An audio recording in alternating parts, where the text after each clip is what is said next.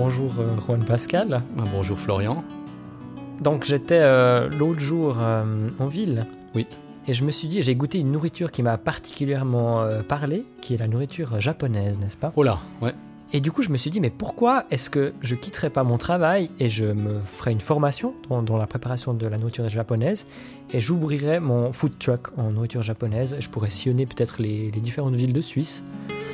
Euh, comment est-ce que je peux entreprendre cette démarche pour aller dans cette direction Bah, je te remercie de poser cette question. Puis ça, ça fait aussi un lien avec cette idée du food truck qu'on avait eu au début, avec ce banquier qui aurait envie peut-être de, de, de- de tout quitter pour un, un autre projet.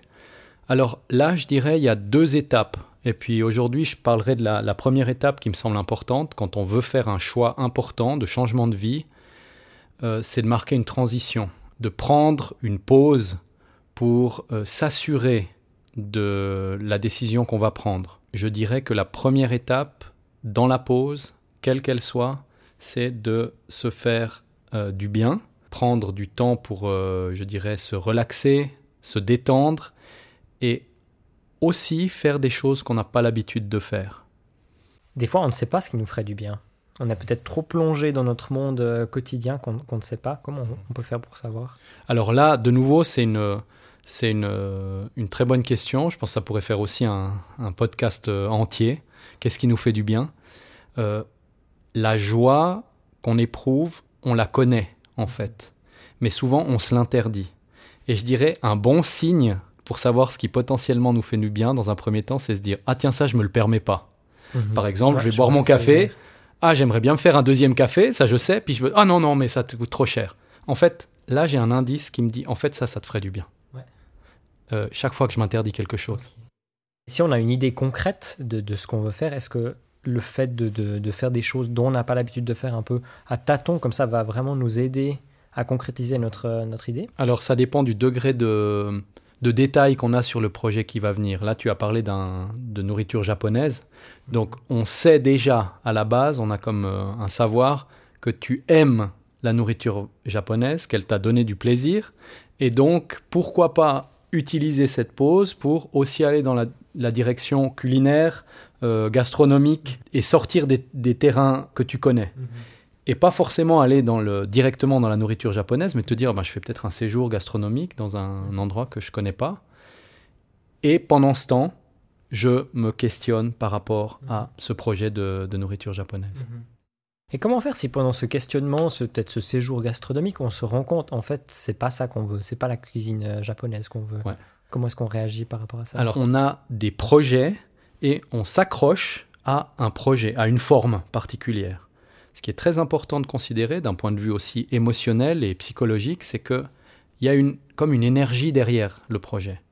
Le projet de la nourriture japonaise t'oriente, euh, peut t'orienter vers la nourriture japonaise, mais on pourrait dire l'archétype, ou disons les, les patterns, c'est gastronomie, exotique au sens je ne le connais pas, euh, donc gastronomie que je ne connais pas, et cette volonté peut-être d'apprendre quelque chose de neuf. Donc à partir du moment où tu as découvert un peu les, les, les coulisses de ton désir ou de ton projet, tu as un, un nouveau champ des possibles qui s'ouvre. Tu peux transférer, transposer à la nourriture euh, hongroise, euh, mongole, euh, chinoise, pourquoi pas.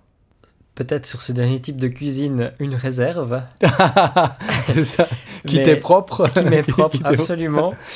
Euh, mais pour finir, une, une dernière question. Donc, pour, pour, pour, quelle que soit la direction culinaire dans laquelle on décide de- d'aller, certainement c'est important de s'entourer des personnes qui savent en fait Absolument. cuisiner. Comment est-ce qu'on fait pour trouver les bonnes personnes? Ouais. Alors là, je dirais, aujourd'hui, on a la chance d'avoir euh, des réseaux qui nous permettent d'entrer en contact, déjà ne serait-ce que visuellement, avec d'autres projets qui ont été réalisés.